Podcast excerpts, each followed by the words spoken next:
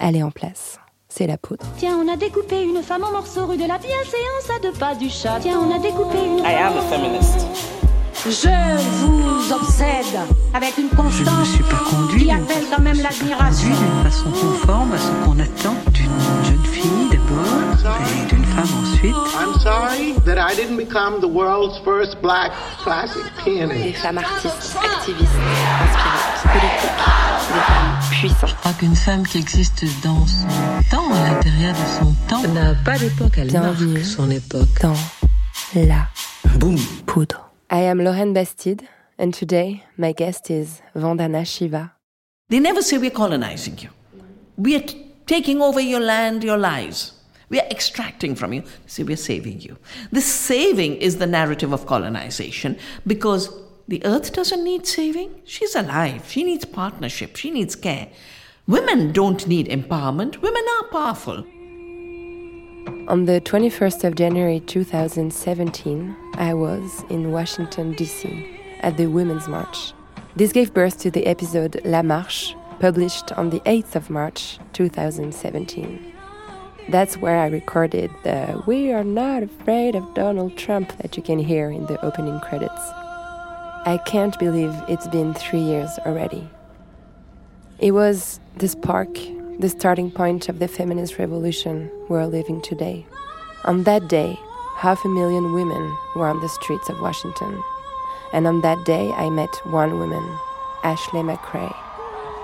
My name is Ashley McCray, M-C-C-R-A-Y. I'm an enrolled member of the absentee Shawnee tribe of Oklahoma. I'm also Oglala and Sicangu Lakota. My mom comes from the Pine Ridge Indian Reservation. Um, I come from the state of Oklahoma, which is Indian country. Um, there are 39 federally recognized tribes there, so that means 39 independent sovereign nations. Although the United States government does not re- recognize our sovereignty and still continues to build fracking developments and pipelines through our sacred burial grounds, they actually dug up my ancestors. Everything is linked, and uh, that's something that's been difficult for white feminism to really come to terms with is intersectionality. But as Indigenous people, we're automatically we're already intersectional because we have to deal with the environment against violence against our men and our women, colonization and uh, rape, murder. Um, we've been facing this sort of oppression for 500 years. It doesn't matter if it's Donald Trump or the most liberal person. The fact of the matter is, the United States government is an occupying force. They came in, they stole our land, they killed our people, they raped our women, and they forced us onto reservations. They forced us off of our homelands, and then they came in and they forced their government upon us. So, me as a Lakota woman, as a Shawnee woman, I don't accept this government. This encounter was crucial for me. Thanks to her, I understood that patriarchy, colonialism, and capitalism were three sides of the same system.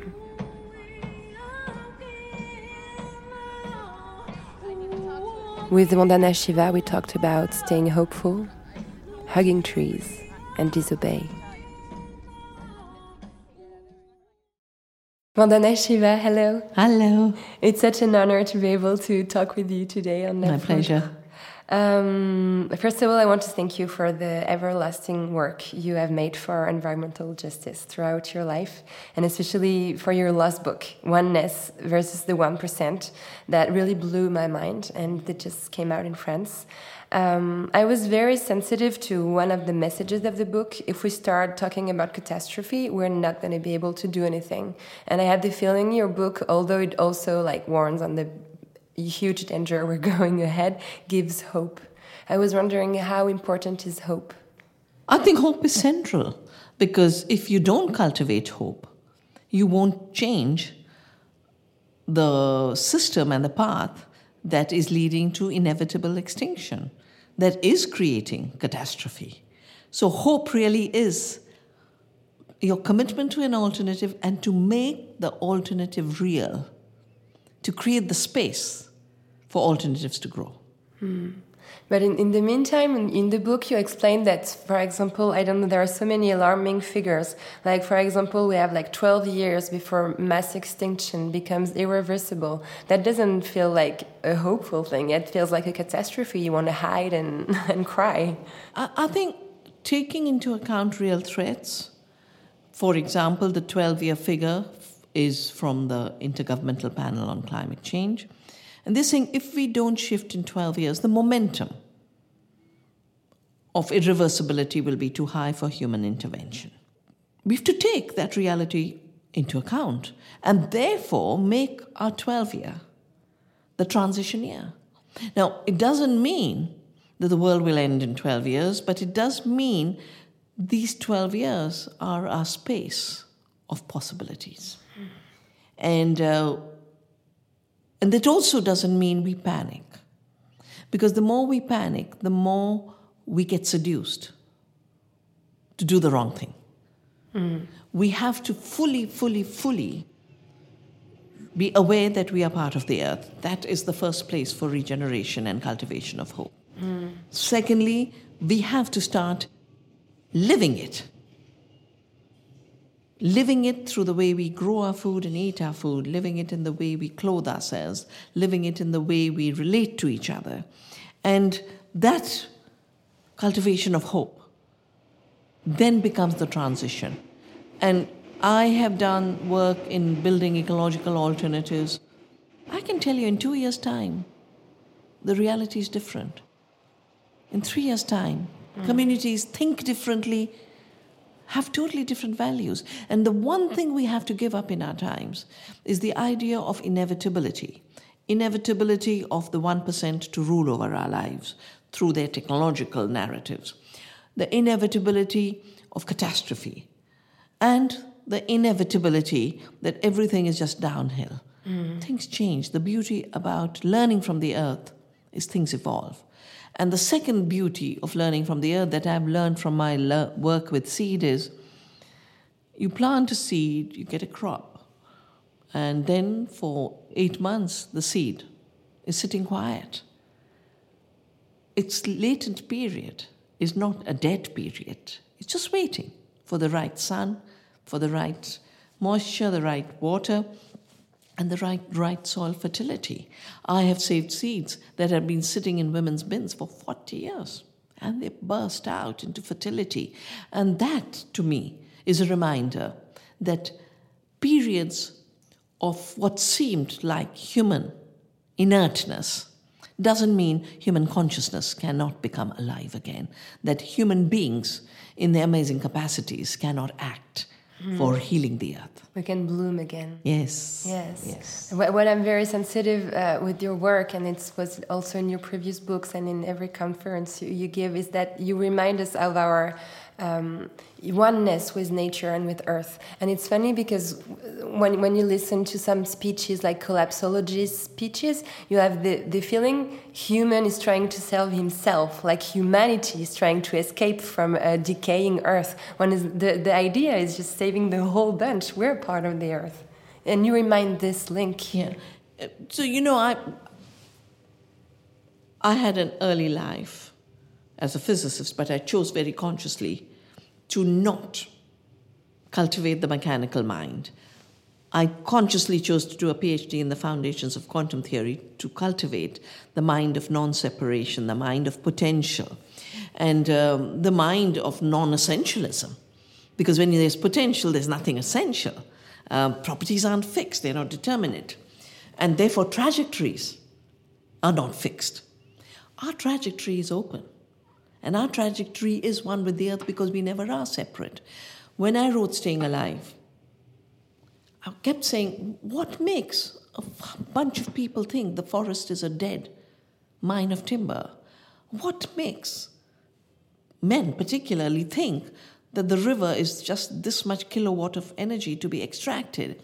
What makes them develop this um, extractivist, mechanical way of relating to the earth and that's when, in my research, I found the book by Francis Bacon talking about the birth of masculine time. There's the separation from nature, which he called objective knowledge, was basically premised on nature being inert, nature being dead, and us not being part of nature. That he called the birth of masculine time. It's the birth of ecological destruction. But this has been caused in a short 300 years mm-hmm. of a way of thinking across the world, women, indigenous people, ecological thinkers think differently. And now is the time for all of us, with all our diversities, to become part of one massive regeneration project to say, no, just like extinction is not inevitable, and escape to Mars is a stupid idea. collapse is not inevitable, and collapsology to say we'll save ourselves while the earth dies, no, forget it. Yes. Forget it. It's, it's really interesting. I wanted to remind that you are, to begin with, a very, uh, very brilliant scientist. Scientist, you have a PhD in physics. You're an expert in mechanics, mechanic, uh, quantum theory. Quantum yeah. theory. It's something theory. that no one in the earth understands, and still you are you're criticizing this this way, this science, as being presented as one truth and this one truth is not real knowledge. And I think it's really hard for, for Occidental people to, to get rid of this idea that science is truth. You, you managed to bring it in a very subtle yeah. way. So, science basically means to know. Scire is its root. And, um, you know, someone who cooks well knows the science of cooking. A farmer who cultivates a field has the science of cultivation, even the word agriculture. Its root is the care for the land. Uh, but today, agriculture has become the science of war against the land from the labs of Hitler's Germany. All the tools of genocide that were evolved to gas people those tools became the foundation of pesticides. Those tools became the foundation of chemical fertilizers from the ammunition factories. So, a militarized mind gave rise to a particular kind of science, which is expertise in killing. But there are so many sciences, unique to every culture. But even within Western science, just biology has 500 streams. And reductionist genetics and genetic reductionism is one false stream which has the power to dominate. I've written in my book, Biopiracy, how the people who worked in Hitler's labs were then migrated to the United States and they continued the eugenics program. At that point, they didn't have the word gene, they call it the atom of determinism and they had a word called, word called social psychology. We've got to internalize the idea of inferiority of women compared to men, of blacks. At that time, there were no big debates on blackness, but it was a big debate on the black head Europeans who were migrating, and they were seen as a big threat. So, eugenics was actually financed, and this gave rise to the discipline of reductionist molecular biology, and this has been very well documented by an amazing historian of science in Harvard, Lily Kay, and she calls it the molecular vision of life, and she worked in the Rockefeller archives to show how the militarized mind and the mind at warfare created this narrative that it's all in your genes. When nothing is in the genes, the gene is a dead molecule. Of course living systems are complex self-organized systems and human beings are complex self-organized systems. Um, so the idea that the the false narratives of the powerful are science and the knowledge of the rest is not science is the most challenge, difficult challenge of our times because it's been so deeply internalized and it has been internalized like a religion. If if colonialism was spread for greed, but justified through civilizing mission of Christianity, which allowed the genocide of 90% of the Native Americans. Today's civilizing mission is really a false narrative about science and technology. Science is to know, technology is tools. Every society has had it. And in everything, to, how to control pests, I can do it in 500 ways. But the stupidest way to try and do it is to spread poisons because it creates new pests. Mm. So a tool gets assessed in terms of A, how does it compare to alternatives, how effective it is in doing the job it was meant to do. And uh, when we stop treating technology as tools to be evaluated, chosen, assessed democratically spread in society, and you start defining it as a, as a religion, imposed on humanity as the new civilizing mission of our time, you get violence, you get the death of democracy, and you get failing tools. Mm-hmm. It reminds me also of, of what you describe in your book that uh, all this system of patterns that makes like something natural things like seeds are that that makes it private that makes it belong to some company. And you say like it's like making illegal the daily lives of people. Like of course when you plant a seed it's going to grow and, and people have known this for a thousand years. But because of this laboratory it's going to watch the seed and, and describe this genome it's going to decide it's his yeah. seed and make money out of it. It's the same it's a colonization of nature. It is very definitely the colonization of nature, and I have called patenting of seed and patenting of life as the second coming of Columbus. And I have called Bill Gates as the Columbus of our time because he's now trying to do the same, both through genetic engineering as well as through digital patenting. Yeah. You know, why is it so wrong? Because seed and any living system is an autopoietic system. It organizes itself. If I add a new gene into it, I haven't made the seed. The future generations of seed still make themselves, except that now they make themselves with a toxic gene of Bt or a toxic gene of herbicide resistance.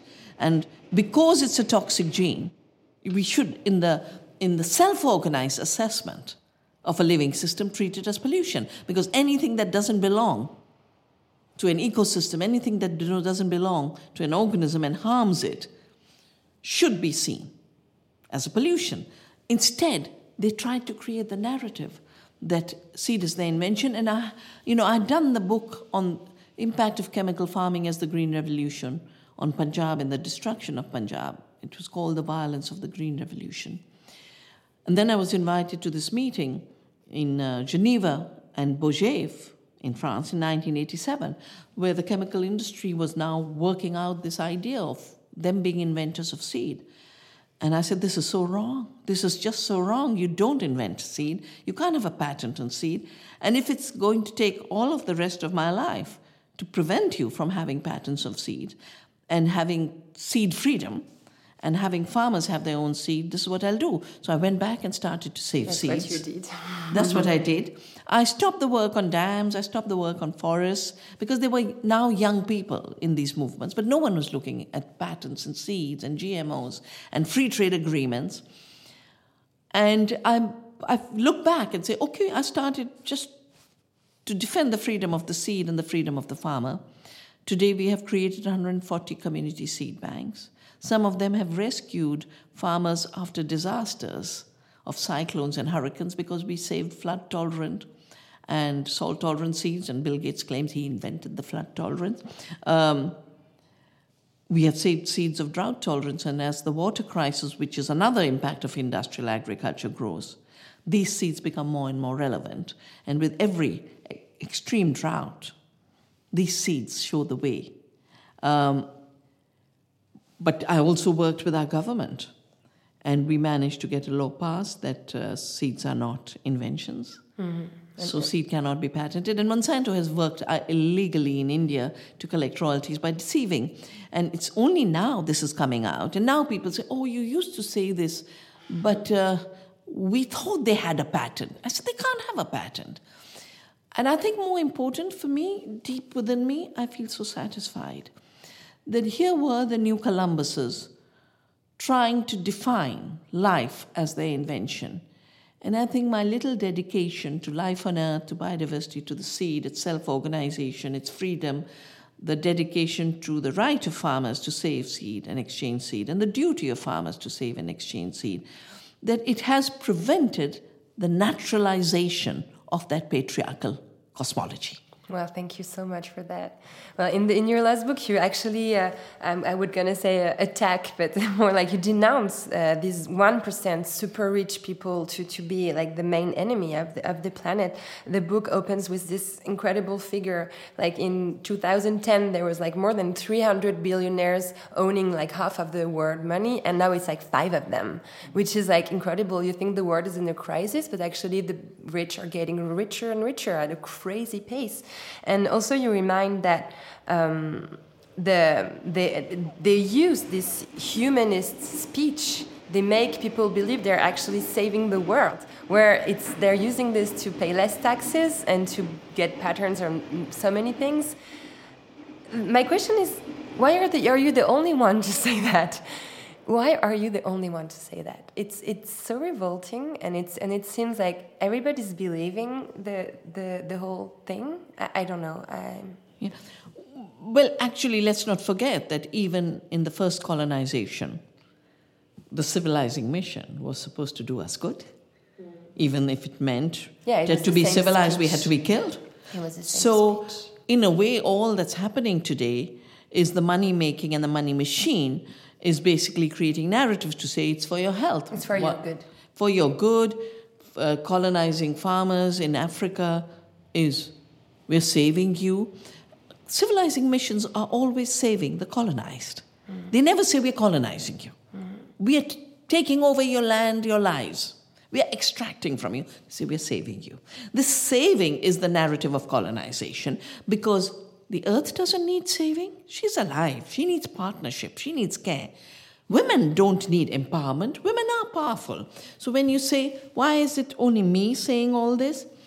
I, you know, I, I think part of it is that I have always responded to a deep challenge that is a deep ethical challenge and a deep ecological challenge and a deep challenge to humanity.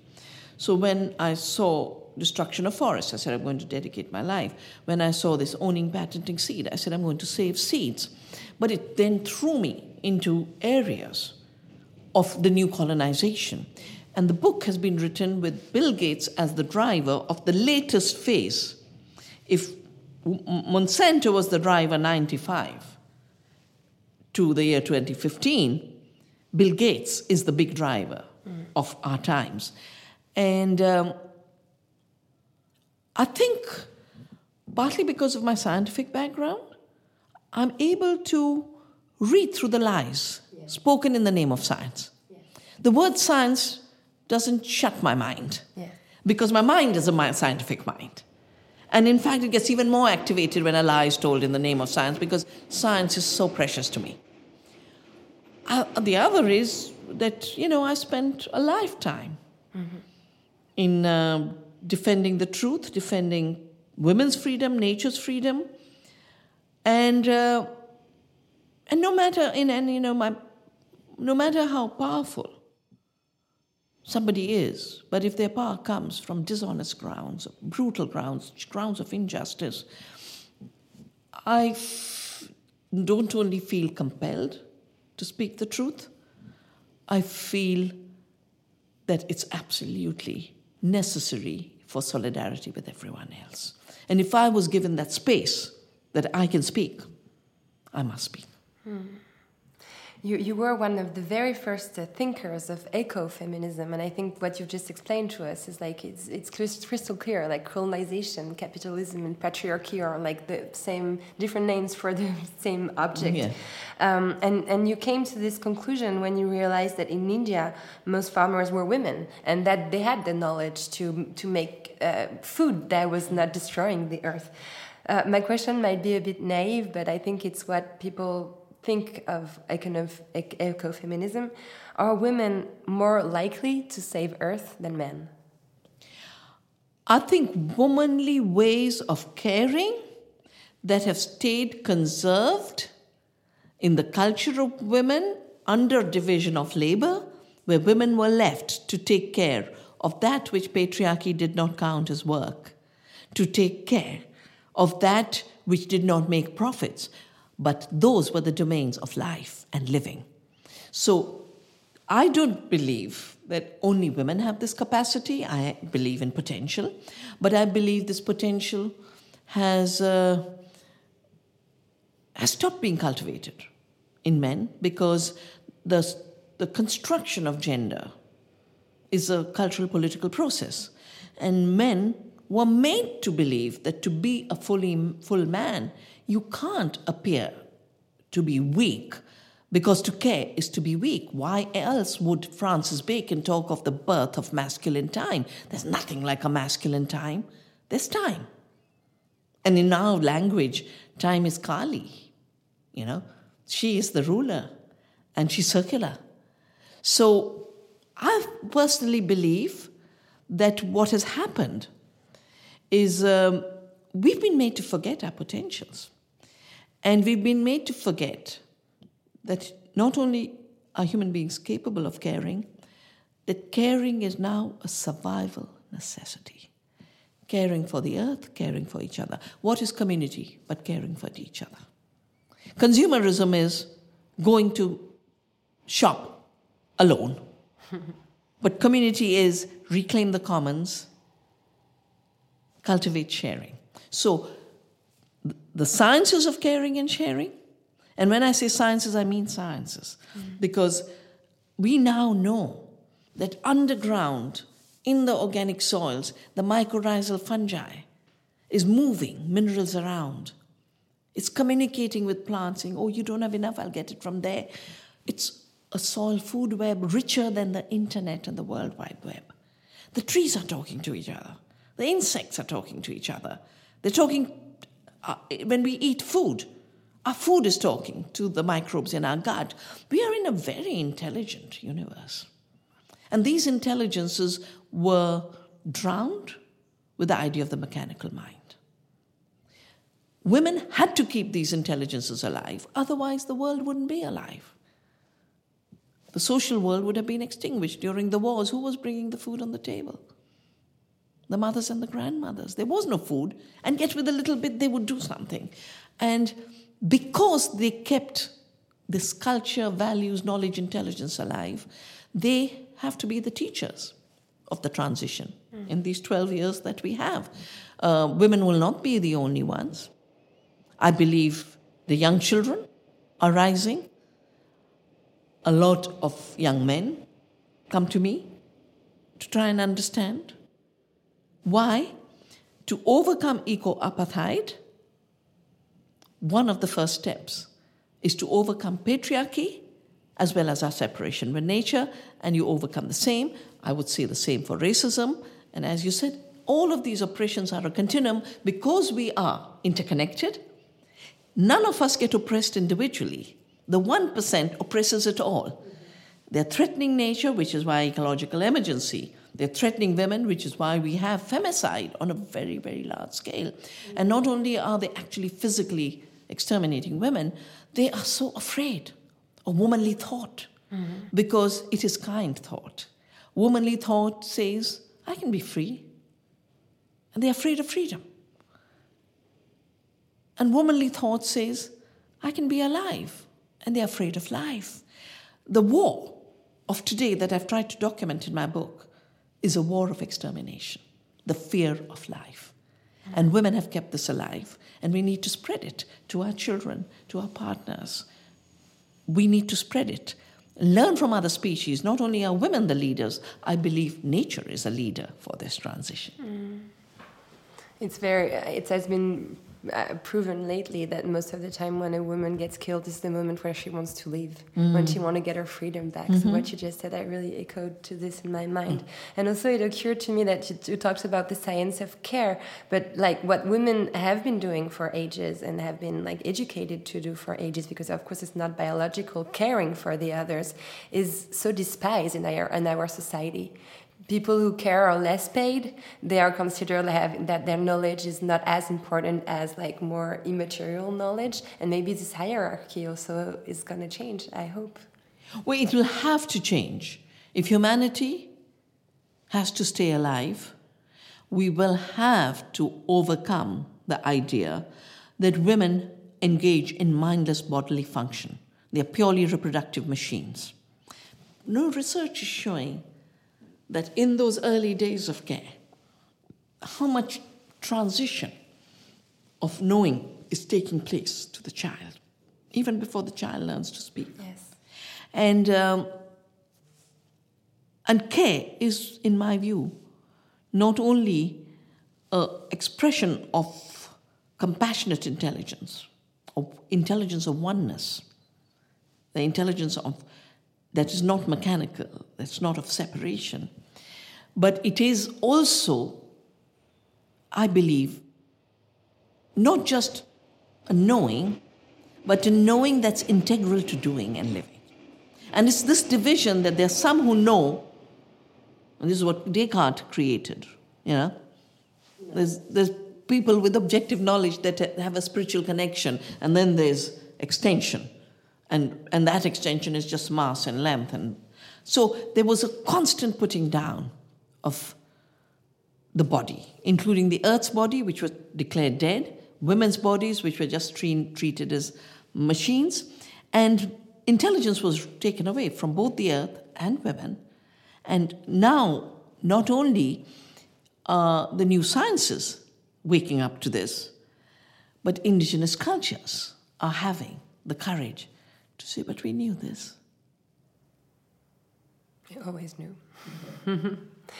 you grew up among nature. Your, your father was a, a forest keeper and your mom was a, was a farmer. I was wondering, does your childhood have a big impact on the activist you are today? My childhood uh, gave me a reality whose loss made me the activist. Because I decided to become an activist the day I saw a forest that I'd gone to visit, not there anymore. And this was before my trip to Canada to do my PhD. I said, let me carry a bit of my Himalayan home with me. And this forest I'd chosen to trek wasn't there anymore. And, uh, and the stream had become a very miserable little stream. And then I started to talk to the villagers and they told me about Chipko, the movement of hugging the tree. That's the day I decided. I was anyway leaving for Canada, but I said every vacation we'll go to volunteer with Chipko. And that was the birth of my activism, and it hasn't stopped. And this group, Chipko, it was mainly women, right? All women, Only 100% women. women. Amazing, amazing. I learned so much from them. I, I call them, so I went to the University of Western Ontario for my PhD in the foundations of quantum theory on a thesis called Non Locality and Hidden Variables in Quantum Theory.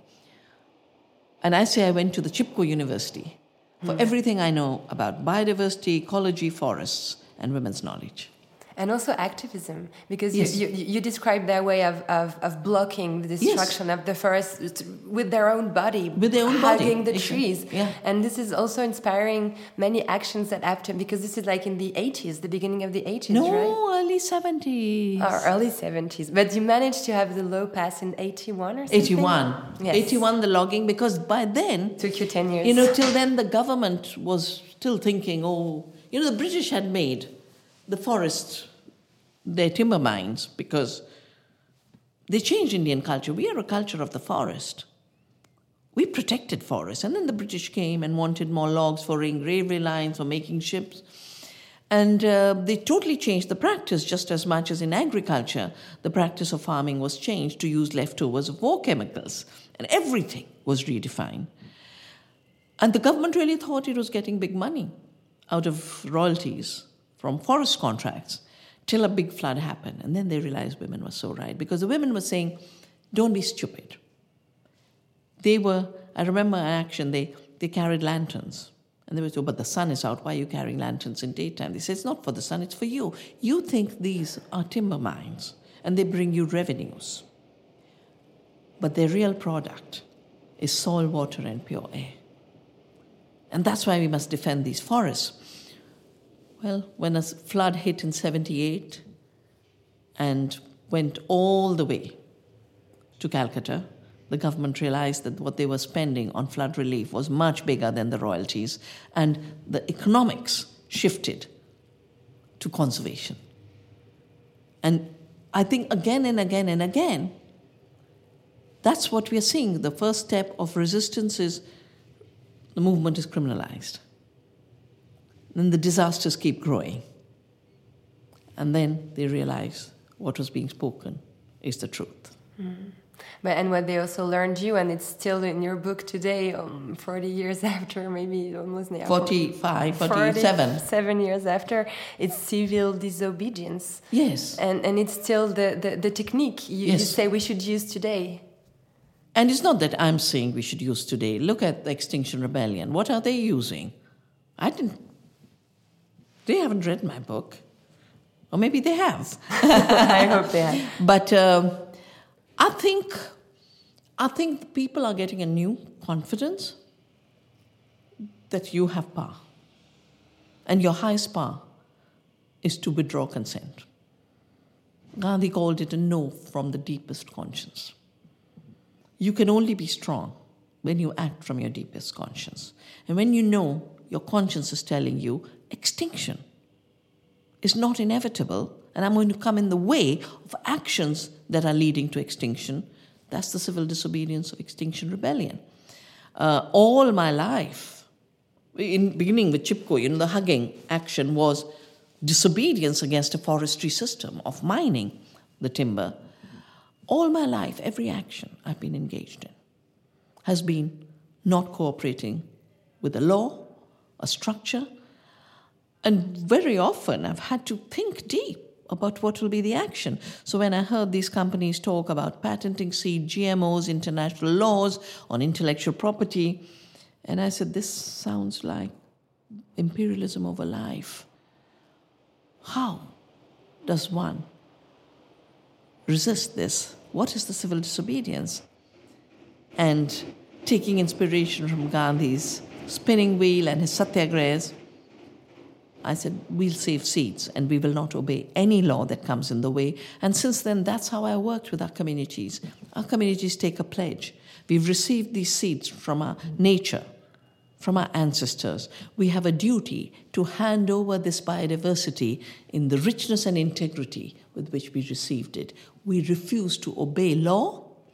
We refuse to adopt technologies that come in the way of this duty, and therefore, we will not accept patenting.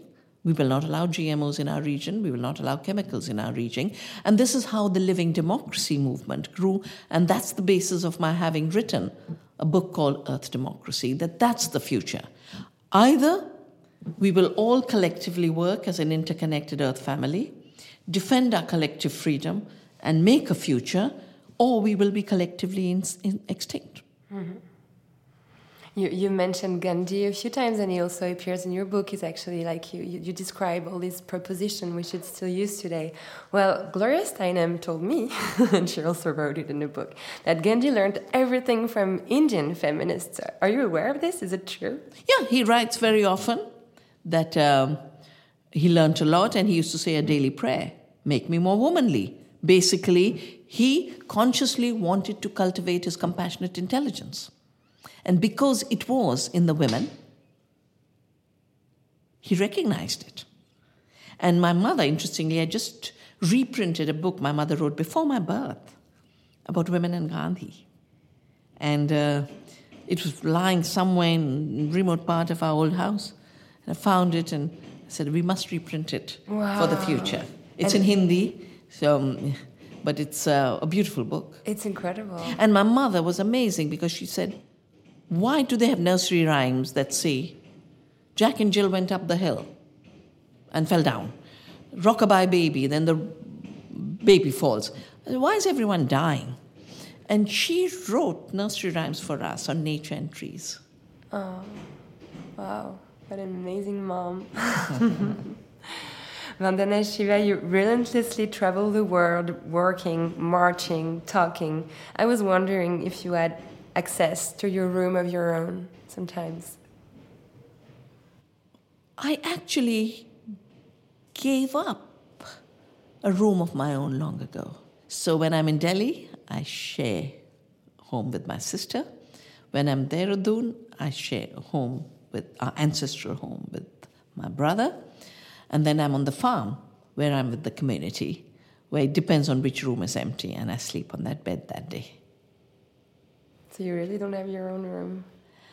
I don't have to escape to, from anything because every moment of my life is lived for the earth, for people, and um, and therefore there's nothing that for me says now I must get away, because for me engagement is the fulfillment, and you don't have to get away from relationships. If I tell you powder, la poudre, what do you think of? Is the name of the program powder?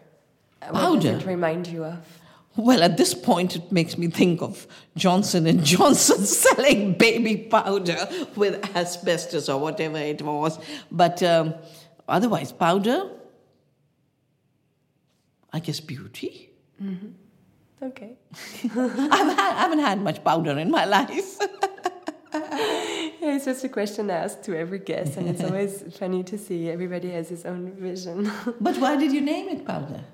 Because of the of the ambiguity of it. It could be very light and, and beautiful and cosmetic, but also it could be war gunpowder.